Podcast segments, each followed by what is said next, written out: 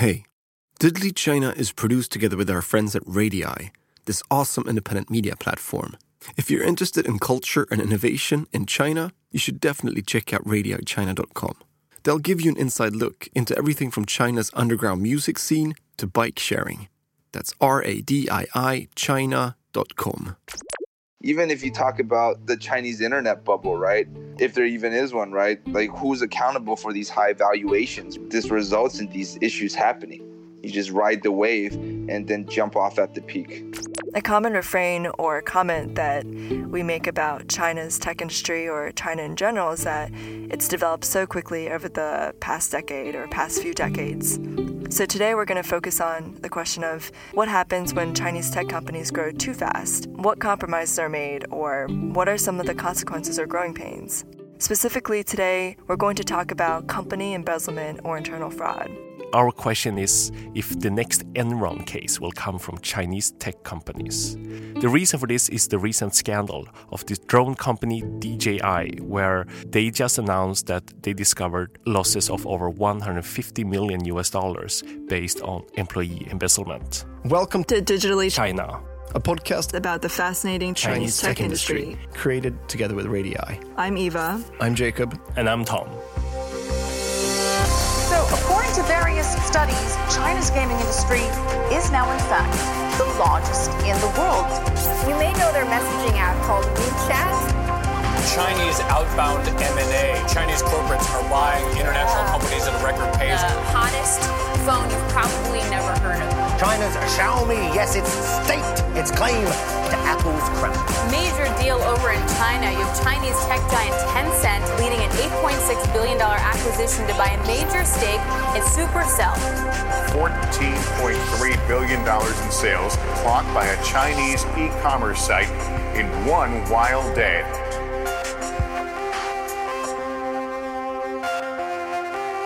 I think this is an interesting topic for us to follow up from our last episode, which was a little bit about work culture in Chinese tech companies versus US companies. So I'm interested to learn more about Chinese management, uh, why this issue seems to happen periodically in China's tech industry. This has happened with other companies as well, like Xiaomi, smartphone maker, JD, which is an e commerce company, as well as Baidu, China's largest search engine. So, yeah, I'm interested to hear and learn more about why or if there are any systemic issues that are in China's tech industry. In order to cover this topic in the best possible way, we have invited Alex, currently working with finance from one of the large internet e commerce companies in China. Welcome, Alex. Hey guys, excited to be here. My name is Alex. I've been working at one of the large e commerce firms here out in Shanghai for the last six months. Uh, have had an opportunity to see various aspects of the business, um, but most recently, kind of working in the finance department, which gives you an, uh, a very overall perspective of the various lines of businesses and how um, money moves throughout the business you are one of those ABCs, right? Chinese Americans that moved back to the motherland to pursue career opportunities. Absolutely. So I kind of um, grew up actually throughout the states, um, various regions. Most recently, I've been working at Accenture prior to this for about six years in finance enterprise applications. So I'm primarily working with kind of larger, sophisticated Fortune 500 US organizations, uh, helping them set up their financial enterprise applications. And what this involves is basically really understanding a lot of their financial reporting processes, uh, kind of the pain points from an end to end perspective, and helping them enable them a smoother transition to them um, with technology. Alex, so what was your reaction when you saw the news about this? I think it was 1 billion RMB um, lost in embezzlement via employees. Yeah, um, you know, I, I, can't say I was very surprised. Obviously, you hear things about this happening frequently in China. You know, I think it's a product of some of these companies kind of growing uh, a lot quicker than the processes can internally. So this results in a certain amount of money that's going to be, you know, lost or attributed to embezzlement the other aspect of this is the governance slash regulatory issue internally. Uh, what constitutes right and wrong in that large gray area um, in between, right? Uh, the concept of getting a kickback or bringing a supplier over, it's something I think in the West that's defined more clearly. Um, it's very, I'd say, it's more so black and white. Um, versus here, it's just a little more pervasive, um, and I, I I'd say kind of culturally accepted uh, to get a kickback or do something that um, people in the West may interpret as corrupt or uh, interpret as a scandal or fraud. Yeah, so basically what happened was that employees uh, together with vendors were marking up costs, marking up prices, i.e. what they bought parts for, and therefore, you know, keeping the difference in their own pockets. For a, let's say, US standard process, like how would the American company solve this, not have embezzlement going on? Yeah, I think when it comes to procurement um, at most firms, and I haven't personally worked in procurement, um, but I think it's very integrated with your supply chain. Um, there's a lot of checks and balances that need to occur. I think there's various layers of uh, management that need to sign off on basically what's being purchased, uh, given the size and the importance of what's being purchased. Uh, in context to kind of what happened at DJI, it sounded like this was a pretty critical component um, in what they were manufacturing and the scale in which they were buying this at uh, seemed very critical. Uh, so I'm, I'm very shocked that you know it didn't get escalated beyond just the procurement group. Um, my understanding was that an entire department did get some uh, get in trouble for what happened, and there was a level of cooperation uh, that needed to occur within the organization, but also with the supplier, obviously. Um, but I'm just very shocked that there weren't more eyes on this um, from the get go.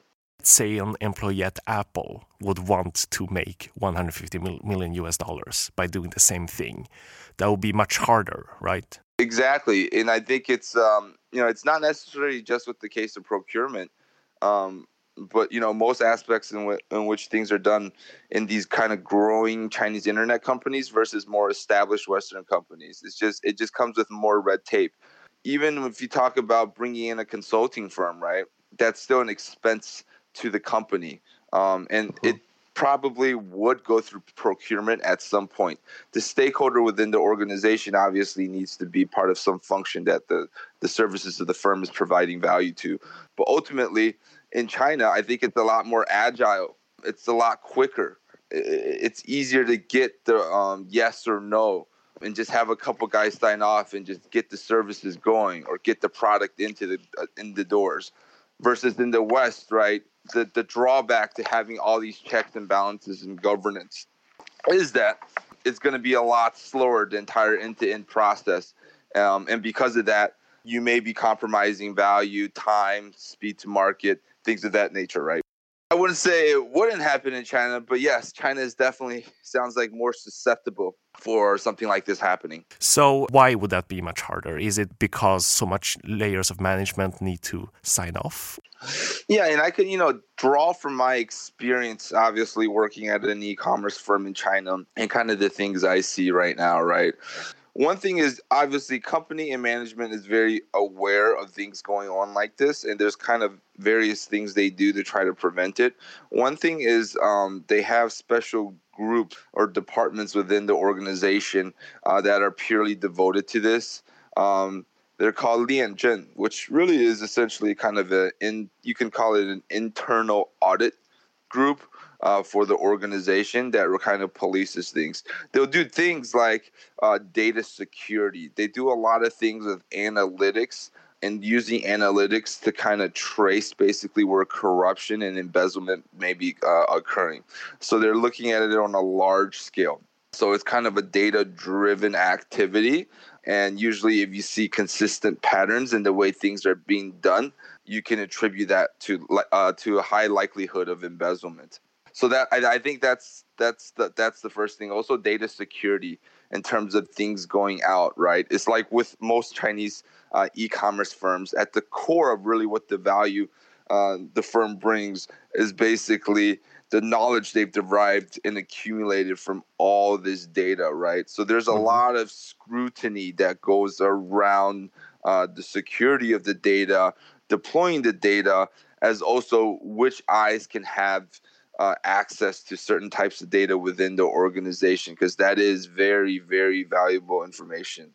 Yeah, so for me as an employee of a Western company, uh, if I were to say, let's say, if I want to buy parts for hundreds of millions of dollars, there would be so many people in the organization that needs to sign up on that. So someone would maybe see, oh, wait a minute, isn't the unit price too high? But that wouldn't happen in China. I wouldn't say there's a direct translation. I think the closest is internal audit, obviously. Internal audit focuses more on kind of accounting fraud, right? And white collar fraud.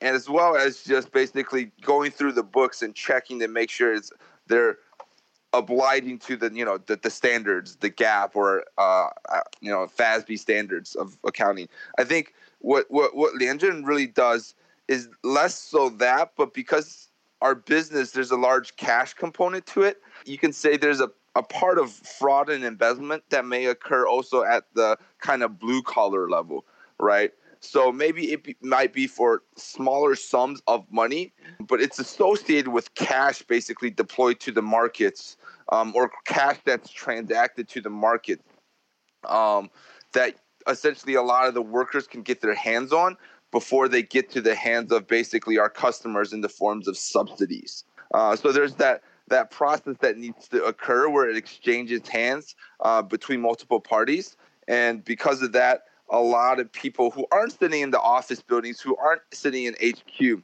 but because they're working and cooperating with potential clients, customers, and suppliers, that there's opportunity for them to get a get a cut of the pie. So going back to you said that Lianzheng, they have a lot of data tracking mechanisms to trace corruption, look at patterns that might indicate there's something wrong with cash. How do they do that then? Um, it's basically looking at the patterns in which how it's ultimately deployed giving a little more color, I guess, is there's there's various ways. Uh, essentially, our business will give out incentives and subsidies to have people basically use our platform. Obviously, right? In order to do that, a lot of times we're giving out money to the local cities. The structure of the business really is you have basically call it a general manager of a city and it's a pyramid and below them they manage a large and elaborate sales force essentially to push the product the platform as well as the services so when it when the money gets basically allocated or deposited to the cities it's more or less not very transparent how that gets deployed um, i think a lot of the authority as to how to use this money is in the hands of the general manager once it's in the general manager's hand we can really only look at the output or what they say the output or ROI is on this money we're sending out. Obviously, a lot of the money is a lot of the transactions are put into the essentially our ERP or our transactional system where the data where we get the data. A lot of that comes directly from essentially the the point of sale system, etc. So you can't kind of bypass that. So there's things you can see based on the number of transactions, the value of transactions, the value of subsidies that are occurring on a macro level that can that can indicate embezzlement. Obviously, it can only suggest it, and nothing's ever black and white. But again, if you you know if you have enough incidents, or just by the means of large, the law of large numbers, uh, you can generally find highly suspicious people. Uh, so let's take a normal e-commerce company, online, offline, in China. If I were to try to embezzle money, how would I go at it? Again, there's various aspects or ways to do this, right, within a company obviously I'm not a professional at it, but accounting fraud is your, you know, probably typical way. The DJI incident again was more of something where um, the cash was be tra- being transacted with suppliers and procurement. It sounds like was working with external suppliers to do this. Um, in context to kind of how people can do it here. Um, there's various ways, especially with an e-commerce firm. You know, you t- you tend to try to incentivize new users, right? And you'll give mm-hmm. them subsidies. In addition, you'll give discounts, heavy, heavily discounted things on your products, uh, not only to new users, but um, recurring users to retain them, right? In addition, this cash kind of needs to sometimes be transacted with merchants. The subsidies are not only given to uh, the end users, but also merchants, right? So yeah. you can have cooperation between essentially your sales folks that are te- technically part of your organization with the merchants. The, the company or the headquarters can be say, we're hey, we're offering a 10 RMB discount on a certain type of good uh, yeah. for this merchant. But you know, you need a you need to meet these requirements or have X amount of transactions, or you know, it can only be applicable for new users. One thing that's very common is you know there's systems right now that can just create fake IP addresses to make fake transactions essentially. And because if you can make a fake transaction where it, the value is very low and essentially the value you're deriving from the subsidy is higher, you could do that on a massive scale. If you're doing that on a yeah. massive scale and on a per transaction, you're actually only making call it like one or two RMB. But if you're doing it on a massive scale, uh, that's automated, that's generating these fake transactions, and the merchant is aware of this, and there's not an actual exchange of goods. What you're essentially doing is just taking the subsidies from the organization. I heard a story from a lot of Didi drivers in the beginning when they had a lot of bonuses and subsidies going on to users. And there were these stories about them creating fake Didi accounts. And let's say they would get a cash bonus if they get more than 10 rides per day or something like that. And they would use these fake accounts just to order a ride, spend very little money on it in order for them to get the cash bonus. So it would be something like that then. Absolutely. Yeah. Very similar. Actually, reminds me of another thing that I heard about in China, which is I don't know if you guys ever saw this. Um, there's some articles about people receiving empty packages in China, and it was a way to inflate numbers of deliveries for e-commerce. I guess it would make it look like a shop seller was making a lot of transactions. Maybe a, a, way that it was tracked is like how many packages you're sending. And then they had the scheme where they somehow got random people's addresses. So, again, kind of another issue on data privacy or user privacy. So, people had their addresses somehow out there, and then some companies would send empty packages to inflate their delivery numbers. So that's pretty crazy, but it's, it's similar, right? Which is like gaming the system so that your KPIs look higher uh, for some kind of benefit. I mean, it's kind of interesting, right? Because sometimes versions of this are called growth hacking for startups to get your KPIs up. And sometimes it is just embezzlement and you go to jail. Culturally, in China, why does this happen? Is it due to the size of the companies and there are more opportunities? Or are we overall seeing more of this in China than, let's say, in the United States? Yeah, you know, I, I think it's a, a two pronged answer, right? I think it, it the kind of the roots run deeper than just Chinese internet companies. Obviously, it kind of goes back to the whole kind of gray area of what constitutes embezzlement, what constitute what constitutes what's okay and what's not um, in terms of getting a kickback or just doing business in general in the environment. I think that's one aspect of it that's been a, around uh, much longer than the Chinese internet companies. I think you see this issue very pervasive in the with Chinese internet companies, though, is again right the the, the, the, inc- the internal controls cannot keep up with the pace in which the organization is growing. And sometimes it may be even intentional because they don't want to hinder and stagnate growth for mm-hmm. the organization for some of the sales folks, it's almost probably the the amount of money is you know more or less negligible. Really, the consequence would be it affects their variable comp for this year or this month, and we you know we didn't consider it. It was more so to say, hey, you can't do this. For the higher profile ones, I don't think that necessarily makes this list. the higher profile incidents. I think I, I um, people are fired. It's just there's incidences where people actually aren't, which is a little surprising as well. But are they reported to the authorities?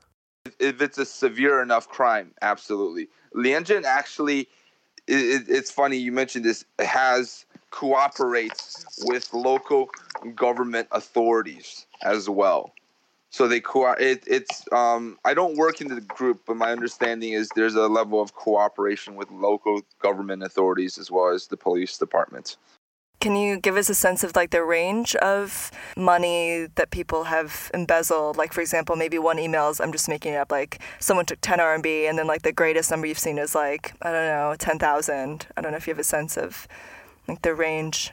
Yeah, I mean, honestly, it's all over the place, right? On the smaller scale, they don't even mention. I think on the larger end, um, you know, couple hundred thousand uh, RMB that is, but obviously the the the number of these incidences, uh, you may not be seeing all of them, right? So if it's happening consistently. You're mentioning something really interesting there. Internet companies needing fast growth. Their entire model short term is to lose a lot of money based on top line growth. You know, actually senior management aren't incentivized to fix these issues. And during these few years of fast growth, obviously there are a lot of opportunities for embezzlement. And maybe that's one of the cases we're seeing, for example, with DJI but I get the feeling when reading the DJI news that it's only scratching the surface. That they actually are much more existing out there, you know, and this time it was just for such a critical part, it was so much money, they had to go public about it. Yeah, I mean, I think with things like this, my personal opinion is that there's still limitations in which, in terms of the scale in which you can do this to to do something of the caliber that, for example, happened at Enron, which was really a, more so accounting fraud, right? Uh, you would mm-hmm. need such a level of sophistication internally within the various groups, the various functions of the organization, as well as with external uh, kind of financiers and suppliers, that it would be I think it'd be very difficult for an entire company to straight up collapse over something like this again, outside of accounting fraud. That being said, the the number of incidences can become more prevalent in the market, right? And how consistently this is happening amongst uh, a number of companies. Um, mm-hmm. But when you say it's on a scale of like literally crippling the operations of an organization, it can make it less competitive, I think, absolutely, and in the long run, kind of dilute the value. But I don't think it's something we can. Uh, I, I see like kind of having a company collapse overnight. Uh, that would be. I, feel like that would be very difficult to do. From a shareholder perspective, they would think, "Oh, this is the cost of growth, and we'll fix that later on." Uh, you, or it could be kind of scary as a shareholder. Absolutely, right? It's one of those things that can. It's either the cost of growth or it's something that slowly chips away at the value of the company that you can't just fix overnight or identify the issue immediately, right? Um, it's like a chronic Ill- illness that just slowly makes you less and less competitive in the environment. We're seeing a lot of Chinese tech companies going global now, and you know we just had the recent IPO of Meituan Dianping, and they actually have that kind of very cash-heavy business.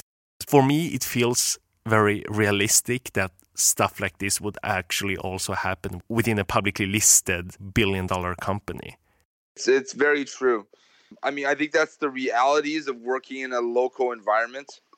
This concept of e-commerce, I think you can say is um, can be global, but I think at the end of the day, it's still a very local, localized business model.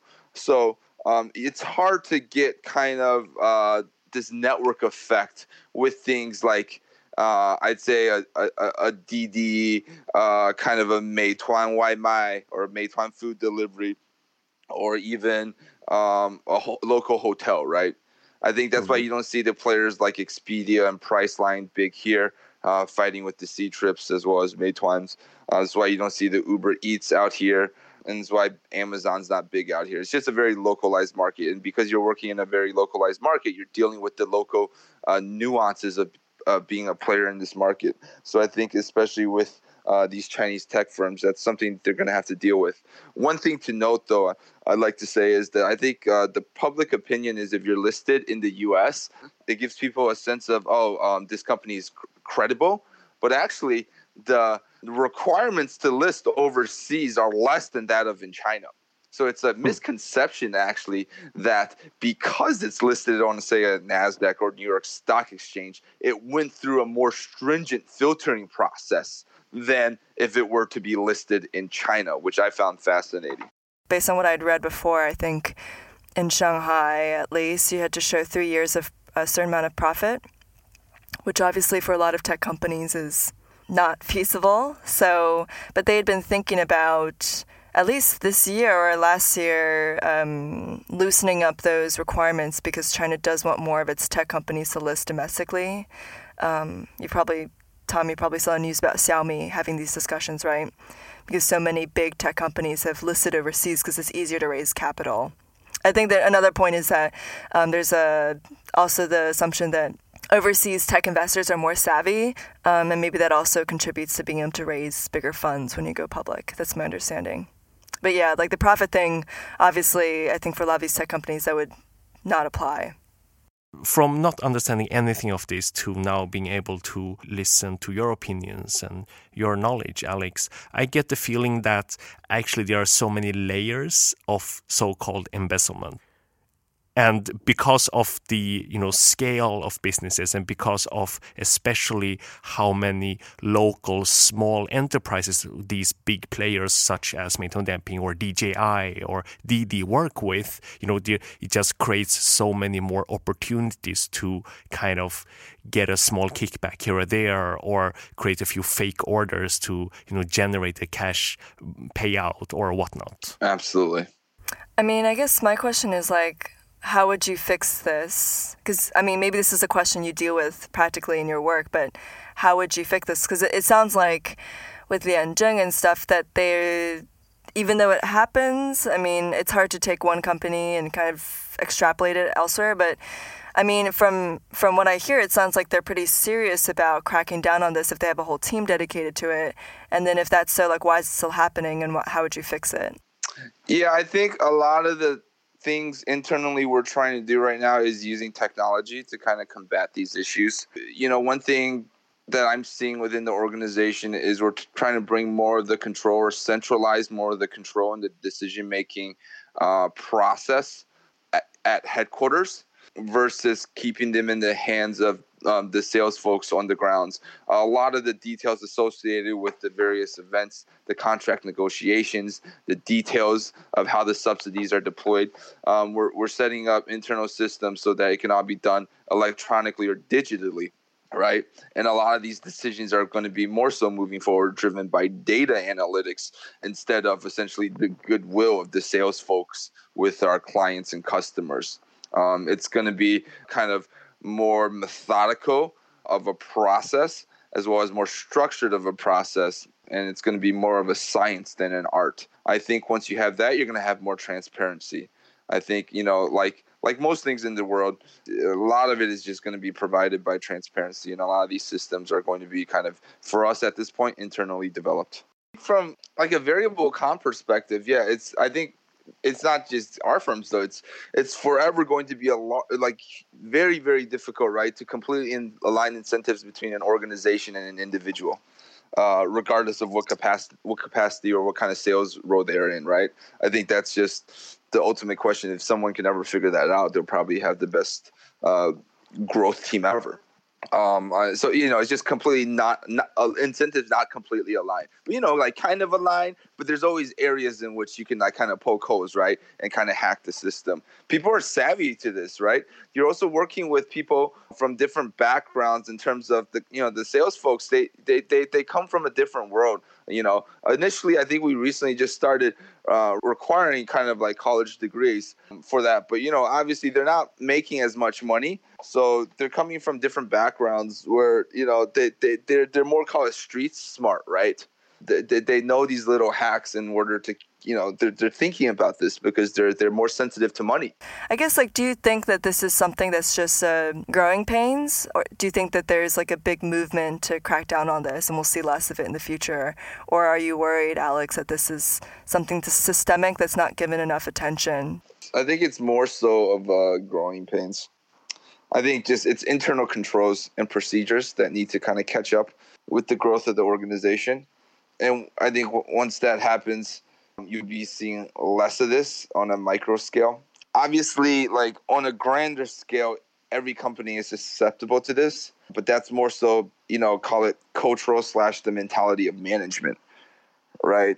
and I think that's not necessarily just an issue with China, but you know, everywhere you do business, you know, that's a question of morality. But I think on a micro level, these smaller incidences, I think it, it can definitely be cleaned up quickly with the use of technology. Are we seeing less accountability in China than in the US? Yeah, no, absolutely. I think I think that definitely is the case. When you say uh, low levels of accountability from stakeholders within the organization to outside, right? Even if you talk about the Chinese internet bubble, right? Or if there if there even is one, right? Like who's accountable for these high valuations, right? Um, are people really just riding the wave? Ab- absolutely. I think it's just kind of the um, the horizon, the time horizon of the stakeholders, and they're not as long, right, as you you'd like them to be. So ultimately, this results in these issues happening. In this podcast, we've spoken a lot about the pace and speed and the great valuations that are being created by the Chinese tech sector. And I'm happy that you know we finally have some time to actually talk about the other side of it or the dark side. And it really feels like something, you know, short term now, maybe it's not a huge issue for some of these companies because they're keeping on creating new value. But whenever this market gets saturated, this got to be fixed. Otherwise, we're going to have a bunch of companies that actually doesn't function as companies? Yeah, it depends on whether this DJI scandal becomes like a learning moment for uh, the companies in this industry, law enforcement, or whoever's complicit, or if it'll just be buried, if they'll try to just bury the incident and move on quietly. And with that, thank you, Alex, for joining this Digitally China episode. Thank you. Thanks again, as always, for listening to Digitally China. Um, we welcome any feedback or suggestions. You can just send it directly to us.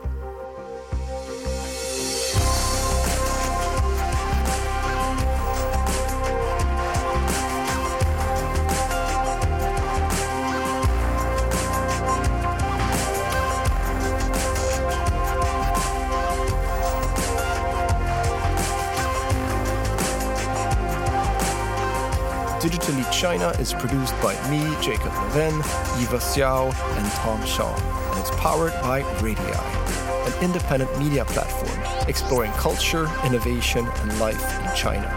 You can find them at radiichina.com. Thank you for listening.